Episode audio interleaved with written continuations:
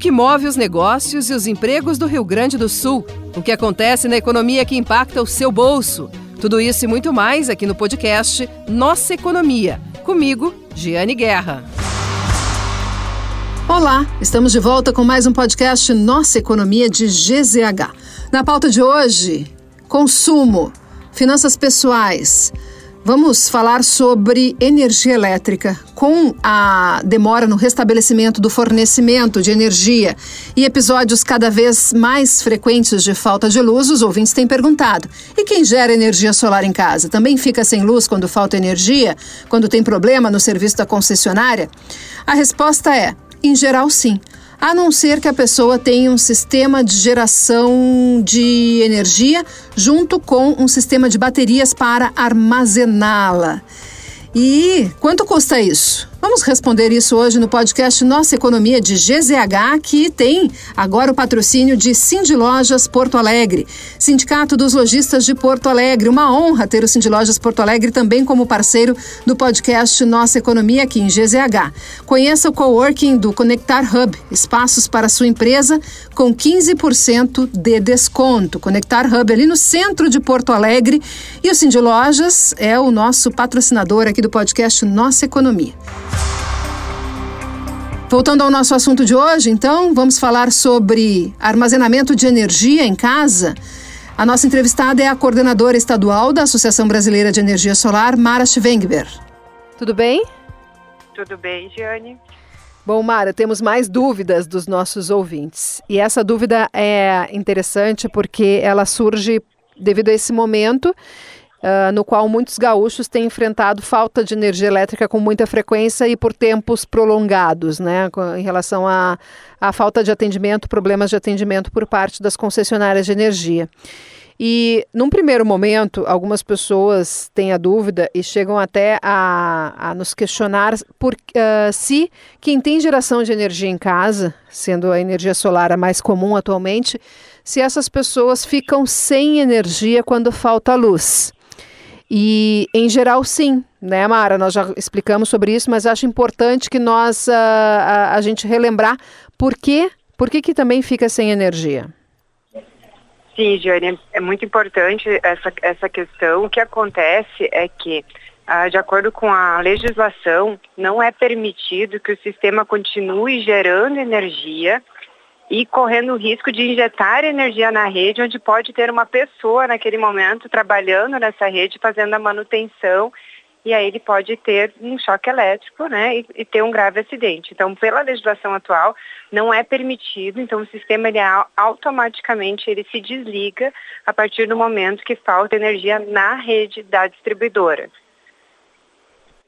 Então, o que nós teríamos de alternativa é que as pessoas têm um sistema chamado de off-grid. Para isso, teria que ter uma bateria em casa. Isso ainda é muito incipiente, nós também já falamos sobre isso. E tu chegaste na ocasião a dizer que apostava que deveria crescer, ganhar mercado essa alternativa. Uh, o que é preciso fazer para ter o sistema off-grid? Então, hoje a gente tem três opções de, de conexão, né? O sistema on-grid, que é o tradicional, onde a pessoa gera energia, conecta na rede e ela fica sem energia elétrica. O off-grid, que é um sistema 100% desconectado da rede, então ele vai, por exemplo, ele é muito utilizado em áreas remotas, onde não tem energia elétrica, e lá se coloca um sistema totalmente desconectado da rede, e nesse local, então, ele vai usar especificamente da bateria. E a gente tem o chamado sistema híbrido, que é o que está sendo mais utilizado, já começa a ser mais utilizado no Brasil, né, e muito utilizado no mundo, que é eu gero energia normal, conecto na rede, mas quando falta energia, eu uso uma bateria ligada nesse mesmo inversor on-grid de maneira off-grid. Então, ele fica um sistema híbrido.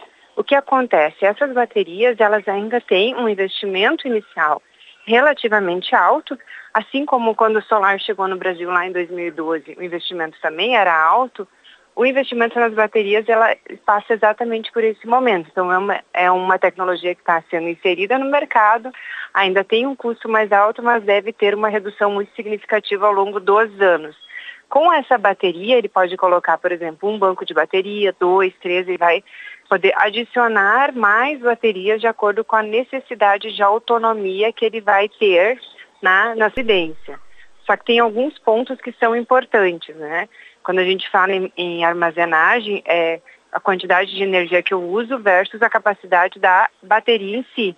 Isso faz com que muitas vezes as pessoas já têm instalado para necessidades básicas. Por exemplo, ah, eu não quero ficar no escuro, eu quero que quando não tenha a energia da rede, eu tenha iluminação, eu quero que tenha internet, eu quero que tenha uma geladeira funcionando. E à medida que a gente vai adicionando essas cargas na bateria, ela vai aumentando o consumo né, dessa, dessa bateria e automaticamente isso também vai determinar o tempo, né, o tempo de durabilidade dessa carga. Um ponto interessante quando a gente tem né, a bateria conectada junto com o solar é que imagina que eu passei o dia inteiro sem energia, mas eu tive sol. Essa bateria ela está sendo carregada durante o dia pelo pelo sol também. Então ela acaba tendo uma retroalimentação que eu posso estar utilizando ela por mais tempo e não vai resolver 100% dos problemas, mas ajuda e ajuda bastante, ainda mais nessas, nessas situações que a gente tem vivido aí de de grandes dificuldades né, com falta de energia elétrica. Para ter esse sistema híbrido em casa hoje, uh, precisa instalar um, um, sistema além da bateria ou só a bateria pode ser acoplada ao atual sistema de geração de energia? Vai sempre depender do inversor que tiver instalado na residência. Existem inversores que já são híbridos que eles permitem única e exclusivamente adicionar a bateria e mais algumas proteções, né? Algumas necessidades que tem que ter lá de instalação, para que ele não ele tem que ser ele tem que ser um sistema off grid, né? Então ele vai ter que saiu a energia, ele se desliga da rede e aí entra em funcionamento a bateria. Ou então, se o cliente tem um inversor que não é híbrido, aí sim ele precisa instalar um segundo inversor para poder instalar as baterias junto. Então, ele pode estar verificando isso com a empresa que fez a instalação, que com certeza vai saber responder essa pergunta a ele. E também aí ele tem a opção de estar instalando esse segundo inversor junto com as baterias, a ou as baterias, né, dependendo do caso. E as empresas que fazem essa instalação do sistema de energia solar, tá, elas já estão fazendo a instalação de sistema off-grid ou ainda são poucas que oferecem esse produto? Ainda são poucas, mas já existe no mercado, já tem empresas oferecendo e instalando, sim, esses, esses sistemas com baterias. E normalmente são as mesmas empresas que vendem sistemas fotovoltaicos de maneira geral, né?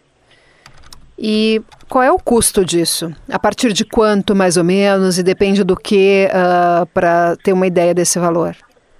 É, hoje, um sistema inicial numa residência, a gente fala aí se, se o inversor uh, pode receber a bateria, ele for um inversor híbrido, a gente fala aí na faixa de 25 a 30 mil reais já de investimento para iniciar, né, para ter um banco de baterias pelo menos, para poder estar uh, armazenando e utilizando para parte da residência e não toda a residência, né? Isso tendo um, inversor já híbrido, no caso só Isso tendo que adicionar a bateria e outros itens menores. Isso, aí teria que adicionar um inversor para custar aí mais ou menos 6, 7 mil reais, mais o inversor que tem que ser adicionado se ele não for híbrido. Então, com o inversor, a bateria e todas as proteções necessárias, importante que ele seja feito totalmente dentro da regra, né? O sistema ele realmente tem que ser feito de maneira adequada para que ele se desconecte da rede e entre em funcionamento off-grid. Já funciona também, Giane, e tem, né, uh, muitas, muitos veículos elétricos que também já vêm com essa opção de conectar a própria bateria do carro na residência e assim também alimentar alguma coisa da residência a partir da própria bateria do carro elétrico. Então, essa revolução do mercado da bateria, ela já é muito comum na Europa, muito comum em outros países, como na Ásia, e ela ainda está chegando no Brasil, né? Então, a gente está iniciando agora esse assunto com mais profundidade. Claro que esses constantes faltas de energia trazem esse assunto ainda mais à tona, porque não tem como a gente ficar, né? A gente hoje é totalmente dependente da energia elétrica para tudo, né? Sabe, Mara, que isso me lembra quando o setor, né, quando vocês conseguiram aprovar o marco legal da, da energia distribuída, que foi na, em 2022, uh, 2022, 2021, 2021, né? Logo depois daquele período no qual as contas de luz aumentaram muito, dispararam de preço. Então gerou todo aquele ambiente uh, de descontentamento do consumidor e da opinião pública, abrindo espaço para que se fosse dada prioridade a essa discussão que vocês já vinham trazendo há muito tempo no Congresso. E eu penso que estava pensando sobre isso hoje e penso que neste momento em, no qual os consumidores estão muito descontentes com o atendimento por parte das concessionárias, pode ser um momento também para agilizar esse tipo de sistema, que é o sistema com a possibilidade de tu uh, ter a tua bateria e não, e não ficar sem energia no caso de falta de luz, não? Exatamente. E aí a gente falando em regulação, a gente também tem essa mudança regulatória que hoje o consumidor, né, que passa a gerar sua própria energia, paga uma parte pelo uso do fio.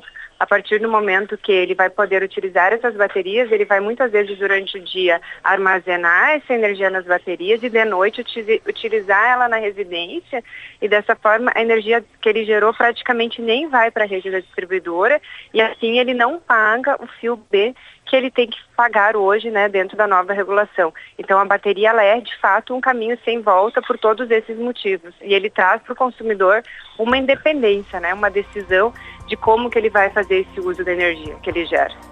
Tá certo. Muito obrigada pela entrevista de novo. Até a próxima. Muito obrigada. Até a próxima. Essa foi a pauta de hoje do podcast Nossa Economia, de GZH. Toda quinta-feira tem um episódio novo. Você pode recuperar os episódios anteriores sobre os mais diversos assuntos que dizem respeito à economia do Rio Grande do Sul. É só acessar na sua plataforma de áudio preferida também, Spotify, SoundCloud, Apple Podcasts ou em gzh.com.br barra Giane Guerra. Lembrando que o podcast Nossa Economia tem patrocínio de Cindy Lojas Porto Alegre. Conheça o coworking do Conectar Hub, espaços para sua empresa com 15% de desconto. O Cindy Lojas Porto Alegre tem o Conectar Hub ali no centro da capital. Até semana que vem. Muito obrigada pela companhia e pela audiência de vocês aqui no podcast Nossa Economia.